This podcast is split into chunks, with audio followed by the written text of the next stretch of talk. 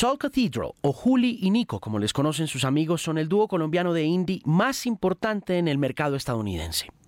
La historia los acerca a viejos conocidos de este programa como Mateo Lewis y Elsa Carvajal de Elsa y el Mar, con quienes estudiaron en el Berklee College of Music y de donde se desprende esta historia de música. Luego de seis años de éxito en Nueva York, de dúos importantes junto a figuras como Matis Yahoo y de coquetear con la música comercial con Andrés Torres y Mauricio Rengifo, hacen una parada en la trayectoria para discutir y reflexionar sobre sus carreras, sobre los premios Grammy Latinos y el escándalo del reggaetón de hace unas semanas y por supuesto sobre el futuro de uno de los grupos independientes más exitosos en el idioma inglés que haya salido de este país. Soul Cathedral son mis invitados muy especiales al episodio número 36 de El Podcast por Canal 13. Hombre, nosotros llevamos posponiendo esta conversación más o menos unos seis años. ¿Seis? Como unos dos, diría yo. Pero no, llevamos seis años intentando conocernos. Sí, es cierto. Porque es que mi hermana era muy fan tuya por Twitter y siempre te mandaba la música nuestra. ¿Quién es? Carolina, Caro Matthews, se llamaba ella, siempre te ¿Ella es tu hermana? Es mi hermana. No te creo. Es tu fan número uno. No me creía que íbamos a hacer el podcast. Ella me escribió una carta hace poco y tengo que leerla en el podcast porque, no. porque escribió una carta divina diciéndome un montón de cosas muy lindas, muy no, lindas. No, no, no. Ella no me ha contado esto, pero me encantaría leer la carta. Saludos para Caro, si alcanza a oír este y a verlo que seguramente lo va, ah, lo va a ver. seguro, ella me los manda todos. Mira, la última vez, o la primera vez, perdón, que lo intentamos fue en REN. Transmusicales de REN. 2014, diciembre. Sí. Wow. Les escribí, ¿dónde están? ¿A qué hora nos ven? Y nunca pudimos vernos en REN. No, no lo logramos. No logramos. Pero tú fuiste al concierto, creo. Yo que tocó Chancha, había circuito y nosotros. Claro. Wow. Claro. Y que nos íbamos a ver porque iba a tocar Matías Aguayo o tocó Matías Aguayo en el, en el escenario como al lado del aeropuerto. Exacto. Y nos íbamos a encontrar por ahí, ¿no? pero no, no, había mucha gente. Ah, sí. Había mucha gente y ustedes tenían un window como de 35, 40 minutos entre, no sé si era el toque y Aguayo o Aguayo eh, y el toque. Sí. Y en ese momentico, ¿saben qué está? Yo estaba viendo a Lizo. Lizo tocó Transmusical en 2014, yo no te puedo creer eso. Lizo tocó paralelo a Matías y en ese Wow. 2014, mira cómo, son las cosas. Mira lo que pasa con Lizo. Es increíble lo del Lizo, ¿no? es un fenómeno. Es un fenómeno absoluto. Pero pasa es porque se mete a una major, ¿o no? Claro. Y también yo creo que hace parte como de este fenómeno social ahorita como de un... Del body positivity, body, del body positivity, que está pasando mucho en Estados Unidos, creo yo. Sí, bueno, pues... Ayuda un poco. Eso ayuda un poco, pero yo creo que más allá del body positivity, em, hace buena música, hace muy buena música. Y también un poco como que se sienta con una major que le dice, mira, let's work this around, ¿no? Sí, es verdad. Sí, completamente. ¿Nunca les han dicho, hey, we could do much bigger things with you guys if you just let us tweak your sound, ¿no? Sí. Sí. ¿Y? ¿Qué? ¿Qué, qué, qué Háblalo tú. Háblalo tú, nosotros ya lo intentamos. Pues pucha, sí. ¿Pero lo intentaron a propósito? No, nos tocó. Nos tocó, nos... Uy, ¿cándidos? ¿Cómo así?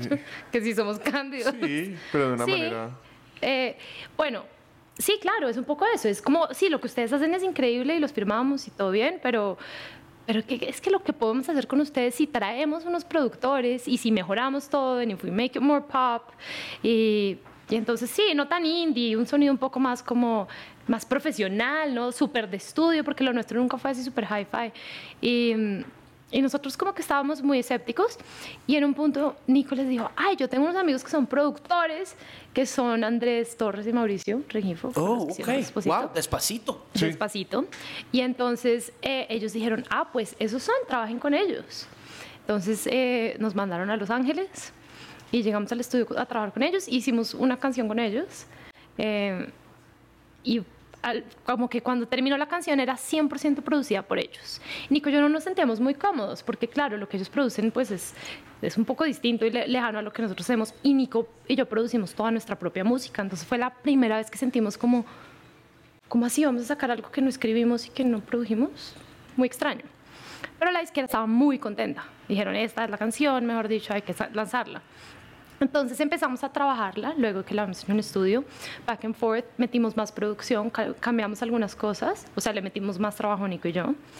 Y, y finalmente ellos dijeron, si sacan esa canción, que creemos que es un hit, eh, los dejamos sacar otras canciones que ustedes tienen. Entonces fue como un poco un leverage. Fue como, ok. Y pudimos sacar una canción nuestra que se llama Rude Boy eh, por haber comprometido a sacar esta canción que habíamos hecho con Andrés y Mauricio. Sí, exacto. ¿Con qué major o con qué disquera estaban? Ultra. Ultra. Okay. Ultra. Y Ultra es la del festival, la del festival. No, o sea, sí es, lo, es la misma marca, pero no son literalmente lo mismo. Ultra es, es una disquera que tenía ¿Es como, una filial de Sony? De Sony, Sí, sí. Es como exacto. una filial de Sony. Ellos tienen a, a Steve Aoki, a Kaigo. O sea, que es Sophie como, Tucker. es como una independiente, pero con plata de Major. O sea, tienen, tienen su, su distribución es todo a través de Sony. Cuando empezaron, ¿cómo empezaron? ¿En dónde empezaron? ¿Cuál era el propósito? ¿Cómo se conocen y cómo funciona? Nosotros nos conocimos en la universidad. Fue en- como en el 2012. Nosotros fuimos, fuimos a Berkeley a estudiar jazz, los dos. Eh, y fuimos como una generación como de... Elsa también estuvo ahí, Elsa y el mar. Mateo estuvo ahí. Mateo, Mateo. Mateo Luis estuvo ahí, Gabriela Jimeno también estaba ahí. Little Jesus. Little Jesus, Santiago Casillas estaba ahí. Eh, ¿Quién más estaba por ahí? Of Teixi, es mi mejor amiga, eh, Anna Wow. Wise, eh, que es la cantante que hace Todo lo de Kendrick todo lo de Lamar. Kendrick Lamar. Ana. Claro, yo, sí, yo me acuerdo mucho de Ana cuando hablamos un poquito de ella. Sí, claro. Yo la vi el año pasado en el South by en el que estuvieron ustedes. Ah, sí. ¿Qué tal te pareció? Yo no, ya no la veo hace mucho tiempo. Es increíble, pero eh, a veces la siento muy sola. Creo que también su fortaleza es su debilidad, en el sentido de que cuando está on stage, y sobre todo en esas stages tan difíciles de South by Southwest, que son tan complejas de manejar porque son every man and every woman for themselves. O sea, es como que todos Sí, todos. contra todos Es un rat race, pero... pero sí. con todas las de la ley sí la vi un poco abrumada a pesar de la pequeñez del lugar, porque no era un lugar pa- ni para 100 personas. Eh, votar secuencias, uno cree que. No, la gente dice, no, es que es con hand máquinas y que no, que esos instrumentos, que no, no, vaya, vote esas secuencias y vaya, haga eso en vivo, ¿no? Y, Claro. y a la Ana la vi un poco, al principio, muy, un poco incómoda Claro. alrededor del tema. Pero entonces, uy, qué camada. Sí, todos, todos como de la misma generación. Sí. Y nos conocimos ahí, estuvimos ahí, empezamos a hacer una banda como de... Como empezamos con una banda que se llama El Abanico y era como math rock, muy influenciado por Battles y por Don Caballero y todo esto. Y pues porque nosotros empezamos a hacer esto, pues estábamos estudiando jazz y estamos haciendo como arreglos de Big Band y composición como un poco como experimental de jazz, como a la Dan Ken- eh, Stan Kenton o algo así. Y nos metimos como por ese lado porque yo siempre he sido muy metalero y como muy por ese lado de rock progresivo y jazz. Y empezamos a hacer este proyecto como un proyecto así como por tocar. Después de que nos grabamos empezamos a girar. Y en Nueva York fue cuando nos dimos cuenta que para poder hacer esto teníamos que ser los dos y no, no toda la banda. ¿Cuántos eran al principio? Cinco. Cinco. Entonces éramos como una, pro- una banda, proper band, que eran como dos guitarristas, bajista, baterista, Juli. Y era una banda de músicos, como la banda de músicos, no era una banda como que no tenía ni idea acerca de la industria, no tenía nada de, de relación con nada que ver con el pop ni con nada Ni de esto. dirección de arte, Nada ni de dirección pensamiento de arte, de era nada. música por, por, por el amor a la música y por el amor a hacer cosas interesantes musicalmente. Y después de eso se nos complicó porque era, financieramente era muy, era muy jodido tener a cinco personas, estar tocando y que estuvieran comprometidas. ¿Por qué? Plata. Plata. Dinero. Dinero, o sea, dinero, dinero. eh, Además, llega uno allá y empezando, entonces, bueno, que te pagan 150 dólares por un concierto, pero que, que haces Pártelo tú entre cinco. Sí, pártelo entre cinco y tienes que pagar tu transporte, ¿no? Pero en cambio, si éramos entre dos, teníamos una van, de hecho, que yo había comprado como por mil dólares, que fue un desastre y casi nos matamos en esa van. Pero, eh, de hecho, yendo a ese South by Southwest, no, fue un South by Southwest hace mucho. Y entonces, eh, claro, 150 y tú dices, pues entre dos, pues bueno, ahí estamos mejor que entre cinco. Entonces, pues... ¿Y, cómo y cuando, cuando deciden eh, reducirlo a dos personas, ¿cómo, ¿cómo estaba la situación con el grupo en general? O sea, ¿cómo... estaba muy bien, lo que pasa es que pasó fue que eh, fue, fue, una cosa simultánea entre decir como no hay plata y estábamos muy afibrados con la música electrónica y fue en el momento en donde ¿Qué año estamos hablando? ¿2012? 2012, 13, más o menos. 13, 13. Entonces, que ya había, ya habían pasado 10 años esa explosión de ese rock de Nueva York que traía un poco también ese espíritu como el electroclash y todo ese rock. Sí, sí, total. sí, llegamos como tarde, como un, pues fue 2009, ¿qué? 10, 8. Sí, total. Eh, pero lo que pasó fue que en ese momento fue cuando empezamos a... Hubo un disco que nos afectó a nosotros demasiado que se llama Until the Quiet Comes The Flying Lotus.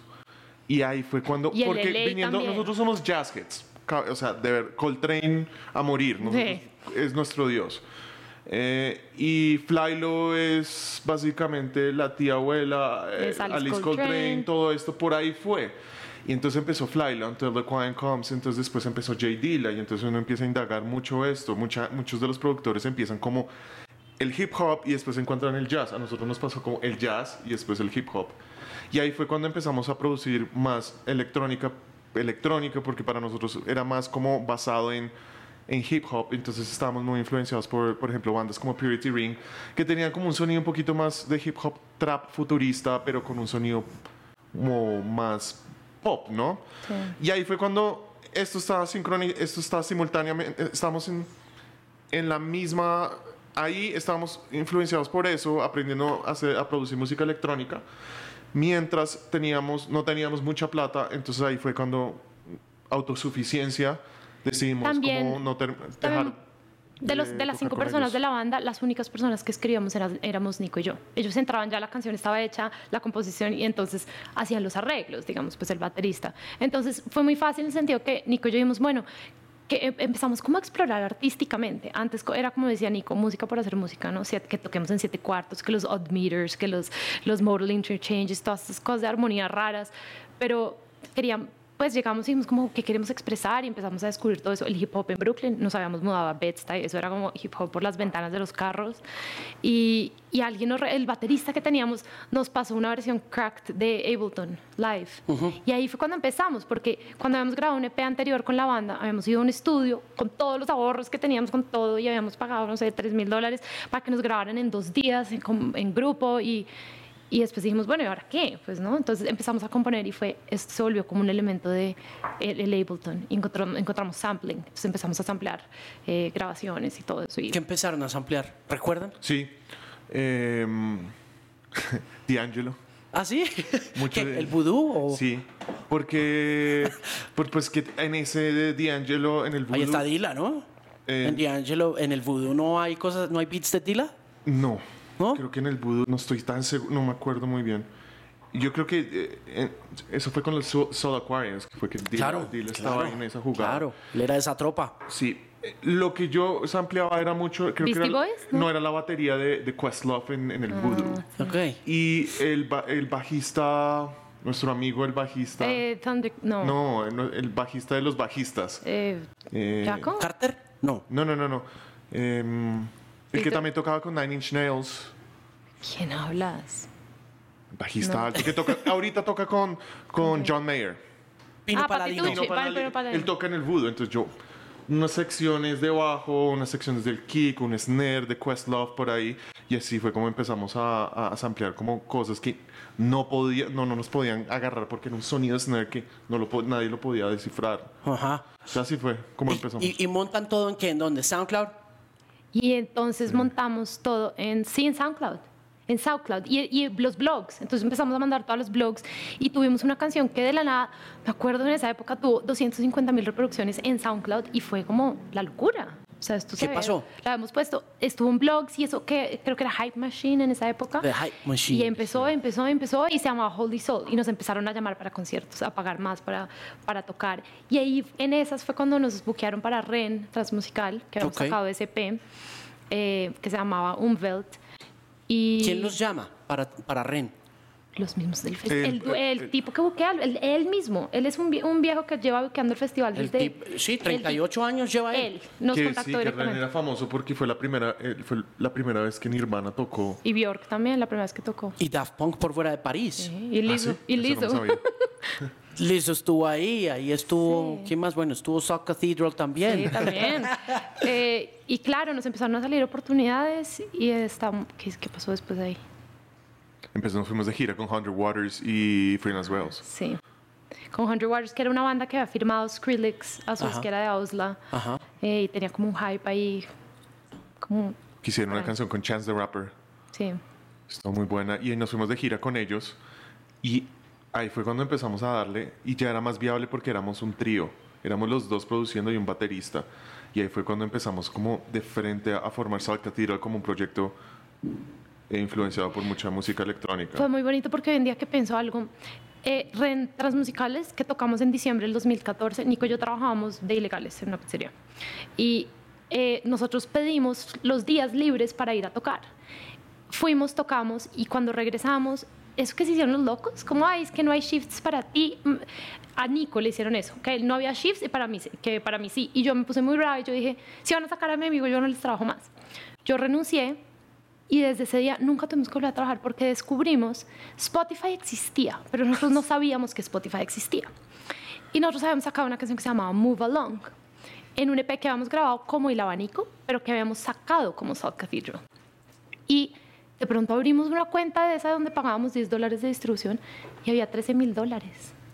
Ok. 13 mil dólares de regalías de Spotify y la canción tenía 3 millones de plays. Increíble. No sabemos cómo, no, esto es inexpli- absolutamente inexplicable. No usamos Spotify, nadie sabía, esto en el 2014. Mm, Y todo, pero yo creo, y cuando se meten a Spotify for Artists en el momento, o no sabían, pues. Spotify for Artists no existía. No existía todavía. Spotify for Artists lanzó hace, de hecho, fuimos la campaña del lanzamiento De de, Spotify for Artists y fue hace un año, año son y los medio. primeros con los que hablo que son un caso de éxito en Spotify. Porque la mayoría de todos son struggling artists, man. Todo el mundo está mirando cómo hacerse cualquier cosita ahí, porque de todas maneras es difícil, ¿no? Sí, es bastante difícil, pero yo creo que nos ayudó bastante que... Eso nos dio un empujón, imagínate. Sí. Dos chinos con, con 13 mil dólares fue bueno y ahora compramos monitores, me acuerdo, o algo que nos hacía falta. Y 13 mil dólares en qué año? ¿2000 qué? 2014. 2014. O sea, el 15, enero del 2015 nos, nos dimos cuenta.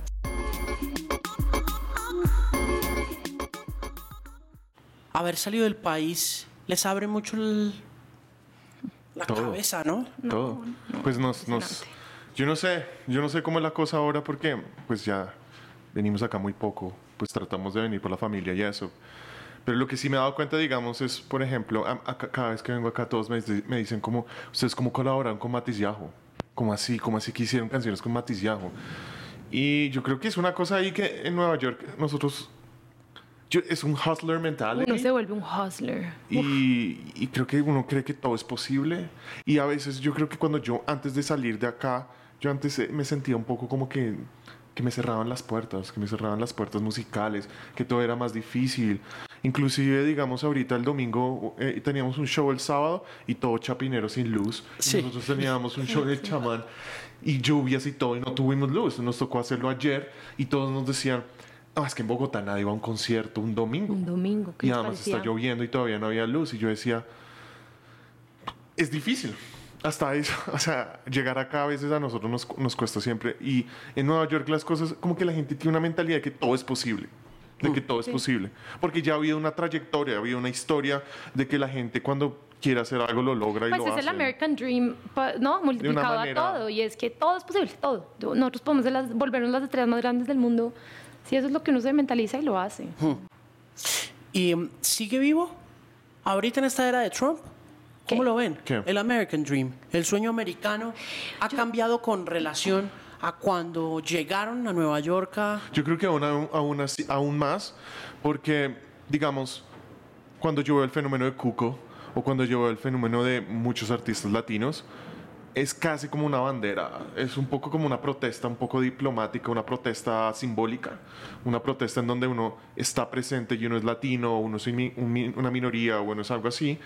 Y, y creo que la gente que, que apoya la diversidad y apoya em, los valores de- del sueño americano creo que hacen que ponen a Cuco en, en esa situación de poder o de simbología.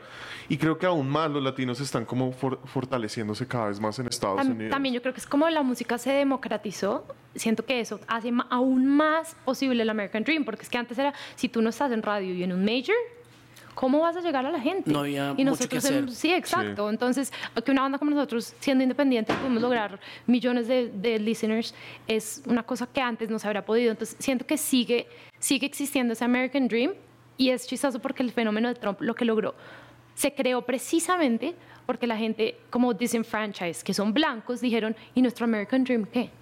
Nosotros acá lo teníamos y acá cerraron todo, Pero, el, ojo, lo de las drogas, no- todo esto no es de música, pero obviamente como que en la cultura, en la política, eso es lo que está pasando, siento. Pero también estamos hablando de esto para, para no, no- Nosotros no hablamos con la verdad. O sea, la- the truth in the hands, porque nosotros estamos en Nueva Una York. burbuja. y Nueva York es una burbuja. Esa es la verdad. Esa es la verdad. Nosotros estamos en un lugar donde la gente ejerce su, su libertad a todo dar, como sea. Y Nueva York sí está como en- a fuego con eso. Está como. Y en este caso puntual, ¿por qué vienen? ¿Vienen para Hermoso Ruido? ¿Puntual? Vimos, eh, vinimos, Nico empezó un proyecto de música electrónica, solo que se llama Nico Lozada, y él vino a tocar a Hermoso Ruido. Entonces Ok. aprovechamos y hicimos un concierto de South Cathedral, porque vimos íbamos a estar acá ambos. Ok, y- pero están based en New York Sí, 100%. en Brooklyn. y no se mueven de ahí. No, es que está muy No, bueno. lo hemos pensado, pensamos Está de, muy bueno ahí. La decimos, es que vámonos bueno. al DF, vamos a Los Ángeles, y después nos miramos y es como, "Jue pucha, es que Nueva York es un video, todo, eso, o sea, es- uno dice, ¿cómo se va uno? ¿Cómo dice uno, bueno, sí, me voy a ir? Sí. Además, Muy duro. Nueva York es una ciudad que hace- siento que para un turista abruma. Es, es grande, es imponente, tiene una historia. Y ya llegamos, ya llevamos seis años. Y ya estamos, ya, ya me atrevo a decir que ya, yo ya puedo, ya puedo dominar a Nueva York un Ah, poco. sí, yo también. Ya puedo decir como, ok, ya me conocen, ya puedo ir a la esquina y me conocen, puedo ir a Manhattan, me conocen. Entramos a todos los conciertos vamos a los gratis conciertos por una u otra razón. Y eso, es- y eso es ya para mí es un Conocemos logro. a todos los ingenieros, a todos los promotores. a todos. Sí, es un logro, es un logro gigante tener, decir que Nueva York ya es una segunda casa. Sí, es importantísimo. Mm. Y yo creo que para un músico colombiano hay, hay varias, hay varias, creo que diferentes circuitos. Muchos de nuestros amigos van a- a- al DF, pues porque cantan en español, es plataforma grande. Y para nosotros lo hemos pensado mucho, pero es que Nueva York, no sé, Básicamente ustedes se van a quedar en ese mercado anglo, es lo que alcanzo a entender. Pero estamos sacando música en español ahora. Ah, ok. Eh. Pero ¿y por qué? Sabiendo que les ha ido tan bien con esas canciones, con la canción con Matiz Yahoo, que el anglo se les da. Es que no es nada fácil conquistar, así sea a ese mid-level, con eh, esa historia de 13 mil dólares en Spotify, con millones de streams en Spotify, ese mercado. Y te preguntaba, independiente de que Spotify for Artists no existiera en ese momento, porque inmediato pensé, pues esto pasó pues allá. Claro. sí. Sí, si pasó en blogs, si pasó en ese circuito, pasó en el circuito anglo. ¿Por qué volver al español? yo no sé, yo creo que es una cosa que yo creo que en este momento nosotros estamos emocionados por lo que está pasando en Latinoamérica. Me gusta mucho lo que está pasando con el reggaetón, me gusta mucho lo que está pasando con, con la música electrónica acá, me gusta mucho ¿Cómo puede, los híbridos. ¿Cómo puede un jazzista consagrado, amante del rock progresivo y del metal, estar emocionado por una música tan básica y tan primitiva como el reggaetón? Porque yo no lo veo, yo no lo veo primitivo. Yo creo que sí entiendo, porque, porque siendo It's así. primal, man. It's pretty sí, primal. it's very primal. Sí, Pero sí. Sí, pero, pero yo no como. Yo no sé, yo a mí me sí entiendo, pero digamos cuando yo veo, yo cuando a, a estar en los zapatos de, de- de- como yo soy un productor, cuando me pongo en los zapatos de, de un productor de reggaetón como Sky o como Alice, el productor de Zetangana o O como el. Guincho, o, sí. como, o como el Guincho haciendo lo de. Rosalía es muy difícil. Yo sé que es- de pronto puede ser, se siente básico, pero hacerlo bien es como zapatero a su zapato. Eso tiene mucho ingenio. Claro, eso es complejísimo. Eso es como, como cuando uno ve a, es un, es un minimalismo, pero tiene... It's twisted. Sí. Es un poco retorcido Sí. todo lo que ha pasado con el Sí. reggaetón Sí, total. en términos artísticos. Sí, pero digamos cuando yo me acuerdo mucho cuando yo escuché esa canción de Juan Espada dentro y creo que fue Uf. Sky la, la fue produjo. Sky, es yo increíble dije, la esto es producción". igual a, bueno, hay un productor que me encanta que se llama Cashmere Cat y es, de- Es la- es lo mismo. Es como juegan con la, la sensación de producción pop, entonces o Billie Eilish es como es increíble. Phineas es un, un productor increíble y creo que ahora todo toda esa influencia de atrás que estaba como, como música medio elitista. Muchos de, los, muchos de los productores de pop y reggaeton están agarrando eso y lo están incorporando. El ejemplo más claro, creo yo, es el Guincho. El Guincho solo era impresionante cuando hizo eh, todos, los, todos esos discos para Excel Recordings y cuando uno escucha esa investigación y esos sonidos, cuando uno lo implementa con Rosalía, uno, ok, acá hay un juego grande para jugar, ¿no? Acá hay una cosa interesante. Y además, ojo, por ejemplo, Andrés Torres estudió jazz en la Javeriana. Creo que es una sensa- música es música y al final del día no es acerca de la plata, es acerca de que si a uno lo emociona, lo emociona y la música a veces simplemente es una emoción. Y por ejemplo, a mí Bad Bunny cuando yo escucho ese disco siempre es monstruoso. Cuando yo escucho a Tiny, yo lo escucho y digo, esos sonidos, está- el sound design está increíble, la, la, la emoción está ahí, propone. ¿Cómo uno no se va a emocionar con eso? Además, yo siento que el deseo de reinterpretar está ahí, o sea, de donde toma uno, pero uno siempre dice a dónde lo llevo, ¿no? A dónde lo llevamos al mundo nuestro. Entonces siento Sí. que no es tanto como escuchar, ah, esto es básico, ven y lo copio para que suene exactamente a esto, sino siempre es donde es esa búsqueda de, ¿no? de encontrar cómo produces tu reggaetón pensando en J. Dilla. Lo que pasó la semana pasada con respecto a todo el tema de Grammys, nominaciones, eh, los nominados, Juan Pablo Vega nominado, eh, em, creo que sí eh, es hay algo de sesgo en la forma como, como los como los sacaron de taquito. Se, se nota un toque la rosquita ahí de Miami.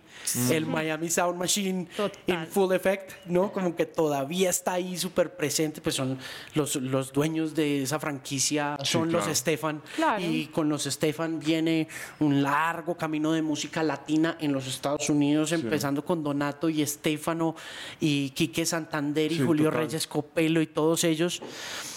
Pero también revisando un poquito, sin ir muy a fondo, me puse a mirar a ver qué había para nominar. Como de reggaetón, como que tú dijeras, vamos a nominar el 11-11 de Maluma, pues. Y, ya, mm, y, y en el 11-11 de Maluma está Ways.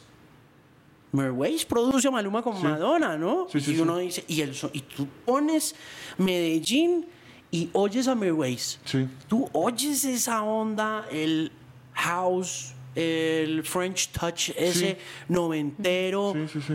Pero, pero no, it doesn't cross over, man, no alcanza, no. Sí, yo entiendo, pero yo creo que, digamos, hay una cosa que pasa con el reggaetón y es que no es que se, estén- se les estén acabando las ideas, es que siento que el reggaetón a veces está, está pensando demasiado en el negocio. Y yo creo que, Yo creo que un- ellos descubrieron que les funcionaba, entonces dijeron, si una vende, hagamos 100. Y entonces ahí se, como que se perdió la calidad y siento que se volvió un poco como el fast fashion, ¿no? El Zara. Entonces, y es todos los productores y todos los songwriters haciendo montones y montones y montones de canciones para que esta gente saque. Entonces, obviamente, no es como un artista haciendo un trabajo discográfico diciendo, esto es lo que digo, de esto hablo, estos son los sonidos, sino es más como cómo producimos canciones, porque las canciones van a pegar y van Esa a es otra plays. cosa que pasa también con respecto a ese tema del fast fashion approach de, de reggaetón. Balvin está lanzando una canción por Ah, semana. semana, No, sí. ¿Cómo? No. O sea, que estás buscando los números, bien, perfecto, respetable, súper bien, eres el mejor, eres el, más grande, pero si, tu si estás sacando una canción por semana, yo creo que la calidad va a sufrir un poco, ¿o no? Independiente de que sean prolíficos, de que tengan muchas cosas que decir y de que la consigna hoy en día sea, no importa qué tan bueno, qué tan malo sea, put it out there, sácalo, sácalo, porque es content, ¿no? Porque es... Sí, pero también es que la, la pregunta es, es cuando, como, ¿será que les importa más los números o la música? En este caso, porque para poder hacer una cosa que proponga requiere de tiempo, requiere mucho tiempo generar un propio sonido, requiere como de investigación, requiere de indagar, requiere de aprender, requiere de experiencia, De vivir, de vivir un que poco, uno de aprender a tocar instrumentos, de tocar otras cosas, de generar otros sonidos. Y, y esto parece que es un- una maquinaria que no, no le importa nada de eso, sino ser efectivo con esos números, porque al final del día ellos están ahí por unos números y un éxito comercial, más no un éxito... no es musical, o sea, si hablamos de éxito musical, no están proponiendo mu- mucho comparado, digamos, con cuando yo escucho a Kendrick Lamar. No hay un Kendrick Lamar del reggaetón, no existe todavía. No. eh, Que un tipo que de verdad le interese la música y que traiga a Flying Lotus o a Thundercat o, o que traiga a Terrence Martin y que se involucre con Herbie Hancock. Y es como, ok, hablemos de esta historia. Me encantaría que Balvin diría como, oiga, ¿sabe qué? Eh, los de Iraquere, ¿qué, ¿qué pasó con ellos? ¿Qué pasó con Chucho Valdés? ¿Qué pasó con lo que pasó en Puerto Rico? Con la bomba, con la plena. Incorporémoslo y hagamos algo, al- propongamos algo nuevo. Pero eso requiere de tiempo, eso requiere de oído y eso requiere de demasiada musicalidad. Kendrick es un genio, todos lo sabemos, lírico, melódico. Y eh, yo creo que va a pasar. De pronto va a tomar un poco de tiempo. De pronto no son ellos, sino es un pelado que de pronto es un músico que también le gusta el reggaetón. Y eso ha pasado ahorita, que es un fenómeno raro lo del reggaetón, porque entonces son. Hay subculturas acá en Bogotá que hemos estado hablando, que es el pelado que tiene 15 años que le gusta Balvin, pero también le gusta tocar su garage rock, tipo Mac DeMarco. De pronto va a haber alguien que va a juntar el jazz y todas esas cosas y va a generar ese nuevo fenómeno de una sofisticación de reggaetón. Estos tipos yo creo que ya están tan encima que no creo que vayan a, a, a, um, a proponer. O traen a alguien como Rosalía, uf, y con altura es una cosa que uno le vuela la cabeza y uno dice, ok, esto fue diferente, esto fue bien interesante. Pero ese brinco de Rosalía, ¿cómo lo vieron? Porque, el, primero, vamos, el mal querer es un paso gigantesco el que da ella de ese flamenco, que es una nueva ola de flamenco, porque es ella, porque es joven, ¿no? Porque es bastante joven, pero ese, de ese primer disco que es Los Ángeles al mal querer hay como una distancia de, Mundo, sí. de siglos, Es, es un- es un siglo de distancia, ¿no? Total. ¿Qué tan bueno es verdaderamente ese disco? En el sentido, yo, yo oí el mal querer. Sí. Yo llegué muy temprano a, a Malamente. Yo llegué tempranísimo a Malamente, antes de todo el hype. Sí, sí, Llegué, sí. llegué cuando salió el video, llegué y la puse ahí en la X un momentico como, como para mostrarles y decirles pilas con esto y todo el rollo. Ya después salió el mal querer y ya venía con el hype, ¿no? El, el mal querer sí venía ya Sí. con el hype de Spotify, con el Major, con Rebeca ahí empujando también, haciendo Esa. Sí, durísimo, ella haciendo management. Eh, y pues sí, el disco es chévere, pero ¿Pero qué? no. No, pero a mí me parece que el disco no le dio al hype porque la gente esperaba más, más canciones como, Como malamente. como malamente, esperaban mucho más un brinco al pop y ella sigue aún haciendo cosas densas. Ese disco tiene unas cosas bien densas. Muchísimo. Ese disco es más que todo vocal, ¿no? Sí. Con Pero- mucho efecto pero- computarizado. Sí, pero eso es increíble. Según yo, Pues eso como es una como- propuesta artística pesada, a mí me parece, Sí, pero que no tiene- es tan easy listening como la gente pensó Para que iba a ser. Es un paralelo. A mí me parece que ella es como el paralelo de James Blake. Cuando James Blake salió, la gente o lo entendía o no lo entendía. Claro, estaba la línea esa densa, Y- poderosa del dubstep Claro. que se había pasado a los gringos y estaba él. Y la gente lo Claro. amaba por, por el, el cover de, de Feist, de Limit de- to Your Love. Y, Claro. y después escuchaban el resto y era como, ah, pero este man hace como Está unas vainas bien raras. Claro. Sí. Pero yo creo que es, es excelente. A mí me parece que lo que hizo Rosalía es excelente, porque lo que estábamos hablando, ok, en el reggaetón, ¿quién propone? Pues están haciendo lo mismo canción por semana. Rosalía se demoró un poco. Tenía Anton Zetangana, tenía al Guincho, tenía a este- estos tipos. Y se dijeron, vamos a esforzarnos a hacer algo, algo interesante en el, a- en el habla hispana con, estos, eh, con estas influencias. Además, es un disco conceptual, ¿no? Es Mucho. de una historia, creo que ella tomó la historia de una. Sí, es Una una, es una, no- es una novela, novela. del siglo no sé qué que se Sí, llama exacto, Flamenca. Exacto. Y que es la historia de este amor truncado por lo que ella ya reubica aquí como el patriarcado y todo Sí. ese rollo. A mí me parece A mí me tremendo. encanta, a mí me fascina que ella A tiene. a como mí me encanta todo. que ojalá la música fuera así, ojalá toda la música que escucháramos fuera rara. O sea, eso es como... O empujando el arte o Sí, el empujando, concepto, sí. empujando cosas en vez, de, en vez de empujar números. Mm. Y en ese sentido el Grammy, ¿les preocupa, les gusta, no les gusta? Les... A mí me gusta mucho el Grammy, porque el Latin Grammy especialmente, porque me encanta que, digamos, Juan Pablo Vega esté ahí. Me fascina, me fascina. Es un buen amigo mío y me fascina que esté ahí, me fascina que Andrés y Mauricio estén ahí, me fascina que le den espacio a otras personas. Eh, y me fascina que se pongan bravos los reggaetoneros. Sí. Me fascina, me fascina. Porque se lo ganan todo, se ganan los millones de dólares, se ganan todo, las marcas, todo. Que, los, que les los bajen del podio por un minuto al menos. Me encanta que se queden y se molesten. Me encanta. que los bajen un poquito del, e, del, ego. Pero yo sí creo que la verdad, yo estoy de acuerdo con eso, pero yo siento que no es lo mismo como, como si los Grammys quieren ser relevantes, no deberían incluir una música que es grande, de la misma manera que se quejó mucho Kanye West porque el trap no está representado, como muchos artistas de trap no están representados en el Grammy gringo. Y es una música que está oyendo la mayoría de Estados Unidos. O sea, Old Town Road, mal que bien country, pero trap. Eh, lo mismo cuando llegó los... Eh, Ray Sherman de esa canción que fue número uno, la primera que fue trap número uno, Black Widow. Entonces, no sé, yo me, dejo la pregunta, o sea, yo no juzgo, obviamente también me encanta que se jodan, porque ya tienen mucha plata, aviones privados, que Sí, todos, todos en polémica. Que es que todos los días ya. Maluma se ganó un jet, o sea, se compró un jet y todo. No, no, no,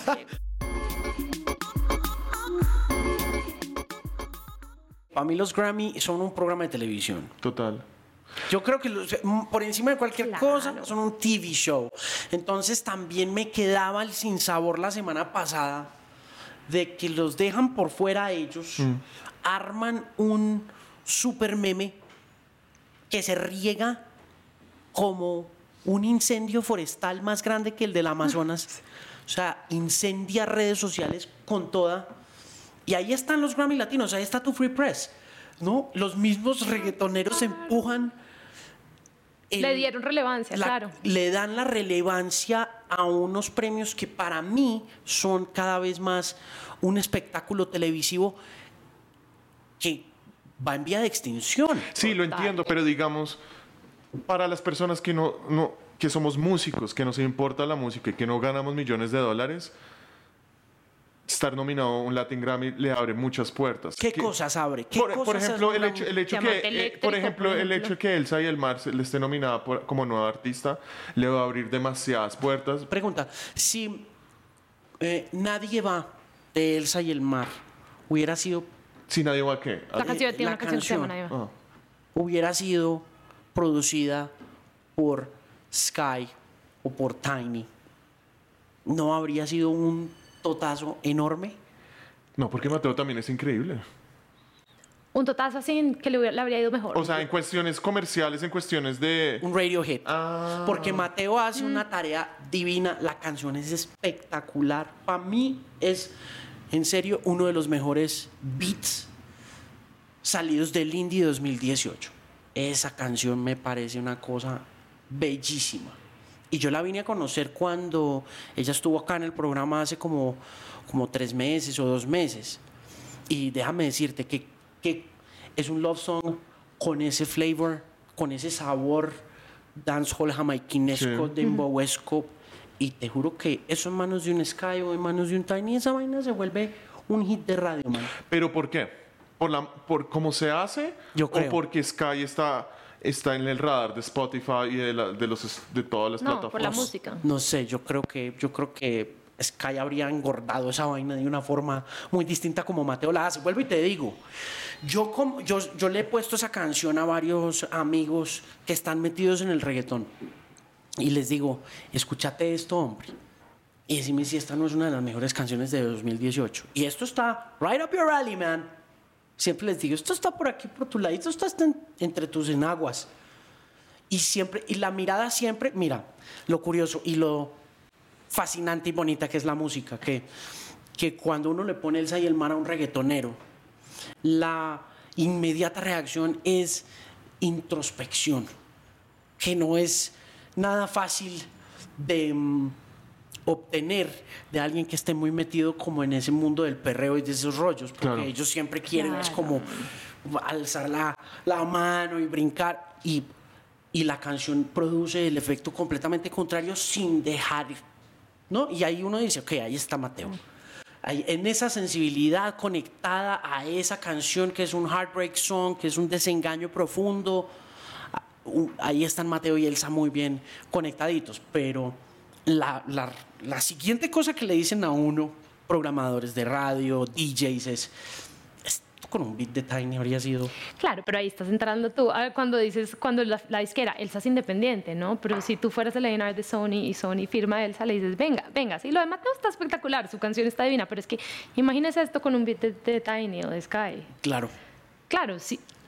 O sea, estás validando que eso es, o sea, sí es cierto, lo, lo de Lizzo, o buscar más productores para, para que estas canciones puedan llegar a un público aún más grande.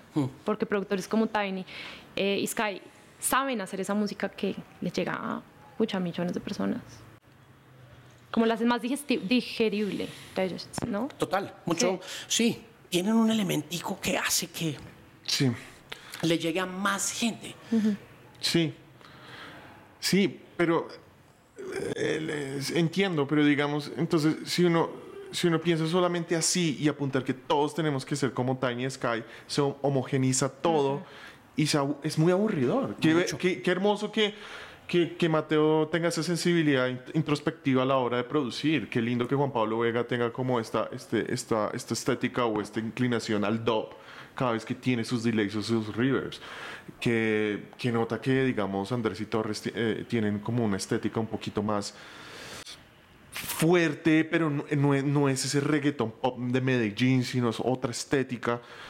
Que haya diversidad en el asunto. Obviamente todos quieren su número uno y todos quieren como que suene y cosas, pero es bueno también que, que, que la gente como acepte una diversidad en el asunto y que no todos tenemos que tener como la el mismo instinto de Tiny y de Sky. Claro. Es un poco eso. Entonces, a lo que vuelvo con lo de los Latin Grammys, que cuando ponen a Elsa del Mar o a Juan Pablo y los nominan para esas cosas, hay un poco más de credibilidad y, y y de sostenibilidad a la hora de, de seguir haciendo lo que ellos quieren. Pues eso es lo que yo creo. Y como que la gente puede decir, como, ok, estos tipos tienen ya una carrera, un, un lugar donde no tienen que ser la cosa más grande como J Balvin y no tienen que ser el struggle and artist, sino que esto los valida.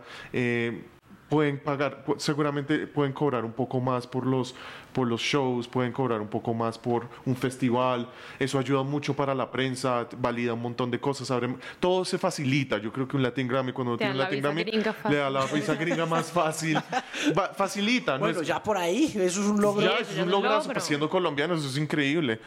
Entonces yo creo que es, un- y también yo creo que es darle un poco el, un boost of ego a, a esos músicos que no es como, ok, no estoy haciendo, yo me imagino que J Balvin cada vez que ve 100 millones de plays en tres días es como... Soy el, soy el manda más de acá. Sí, yo- Además, yo, acá premios, ellos ruleo. igual se ganan premios todo el día y Sí, 100 como- mil millones de awards de Pero reggaetoneros. a lo que me refiero es que qué lindo que también Juan Pablo, ojalá se lo gane y que Pero eso tenga es un gusto fijo y diga como, sí, yo también valgo y co pa- cobre más y que la gente quiera hacer cosas con él porque, porque sí, punto. Pero esa es una buena mirada también, porque yo también, más allá de los TV shows, creo que la segunda cosa, la segunda teoría que tengo yo sobre el tema de los Grammy es que son un gran ego boost. Sí. Brutal. Que se, no se lo den más a J Balvin, sino se lo den a los, que, a los otros que también quieren hacer otras cosas diferentes. Sí, no, está chévere eso. ¿Aspiran alguna vez? Claro. Oh, claro. Está- teníamos una pre, pre estábamos en lista, Están shortlisted. shortlisted Pero- con una canción que hicimos con Little Jesus. Ok. La canción alternativa, pero no, no salió nominada, pero pero solo con estar shortlisted ya dijimos, "Oh, bueno, bueno eh, es el sí, primer sí. paso, ¿no? Pero sí, ojalá, Sí, total. Y ojalá. para 2020 entonces, ¿qué hay para hacer? Tenemos, vamos a sacar el disco. Tenemos un disco que se llama Carisma. Eh, tenemos como ya varias, ya tenemos el disco hecho. Es como medio en español, en inglés, en portugués. Eh, tiene un sonido muy nuestro, incorporando cosas que nos gustan. ¿Colaboraciones? Eh, este cantante de Sao Paulo que se llama MC Bin Laden, Ok. de es Carioca Funk. Y, y ya, sol- todo es nosotros, Buenísimo. solo nosotros. Sí. ¿Cuántas colaboraciones han hecho en los últimos años? Eh, Además de la de Ma- Assassin, Assassin, eh, Agent Sasco, que estuvo en eh, Blacker the Berry de Kendrick Lamar. Eh, Matis Yahoo, ¿quién más? Lee Scratch Perry. Lee Scratch Perry. en Oh, un, wow. Ay, no te trajimos un vinilo. trajimos tenemos vinilo. un, bueno, después Me lo yo- deben. Yo te lo mando ahora. casi. Eh, un- sí, una con Lee Scratch Perry que está solo en vinilo, no está en digital, porque esa era una de las canciones que, que no eran pop suficiente para la disquera. Entonces, eh, es un dub remix de una canción nuestra featuring Lee Scratch Perry cantando la misma letra que yo escribí. Es un proyecto súper bonito. Eh, Yarina de Marco. de República Dominicana. Big Frida. Big Frida, la reina del bounce Nueva Bounce Orleans. de New Orleans. Y ya. Wow. Por ahí vamos. Por ahí. Por ahí vamos. Buen, buen camino, buen camino. ¿Qué es más importante, tener un buen manager, tener una buena disquera o tener un buen booking agent? Hijo, pucha, tener un buen manager porque el manager te consigue la disquera y el booking agent. Sí. El booking agent no te va a conseguir manager, la disquera no te va a conseguir booking agent ni manager, pero un buen manager te puede conseguir las otras dos cosas. Buenísimo. ¿Y resto de año entonces, fin de año, qué? Thanksgiving, Christmas, Sí, ¿ese es- rollo dónde? ¿New York? Sí, allá pasaremos allá. Estamos como, como escribiendo más por lo que el disco sale en marzo. A pesar de que ya esté listo, obviamente por cosas de la industria también decían no podemos votarlo este año porque se va a Thanksgiving a listas de final de año y nos fuimos a diciembre y mañana y el próximo año son irrelevantes. Entonces quieren sacarlo en marzo, entonces estamos es- seguimos escribiendo. O sea, vamos a hacer primavera. colaboraciones. Sí. Sí, básicamente. Listo para Festival Season. Y estamos Exacto. buscando un agent. Aún no tenemos un agent. Eh, vamos a hacer un showcase en Live Nation esta- el jueves. Entonces vamos a Pero toques bien. Sí. ¿Cómo así sí. que es bien? Eh, A pesar de no tener booking agent. Ah, no, eso, Ah, eso es no lo más sé. increíble. Por eso podemos seguir haciendo esto, porque hay, hay como. Siempre hay demand. nos llaman para todos Sí, lados. hay demanda. ¿Y en invierno cómo funciona? Igual. Sí. Esa vaina no para. Hicimos una gira en Canadá en febrero. Fue una frío, hijo de madre, pero hicimos una gira por todo el norte y Canadá y Estados Unidos, eso no para. Bueno, increíble, muy distinto a Bogotá que un domingo no Yo- le sale. Llueve, sí, llueve y dicen todos, no, no vamos a hacer eso y todos estamos en Guayabas y estamos en familia. Eso es lo que pasa acá. Ha estado, ha estado fenomenal la conversación. Los tengo que dejar, les agradezco. Eh, Ha sido un gusto conocerlos por fin. Por fin. Ay, la carta de mi hermana, léela, me cuentas. Leeré la carta, por supuesto. Gracias, All Cathedral, por estar aquí en el podcast. Es un gustazo conocerlos después de, ¿qué? ¿Seis años? Sí, gracias Alejandro. Seis, cinco años. Buenísimo. Gracias. Y seguimos dándole.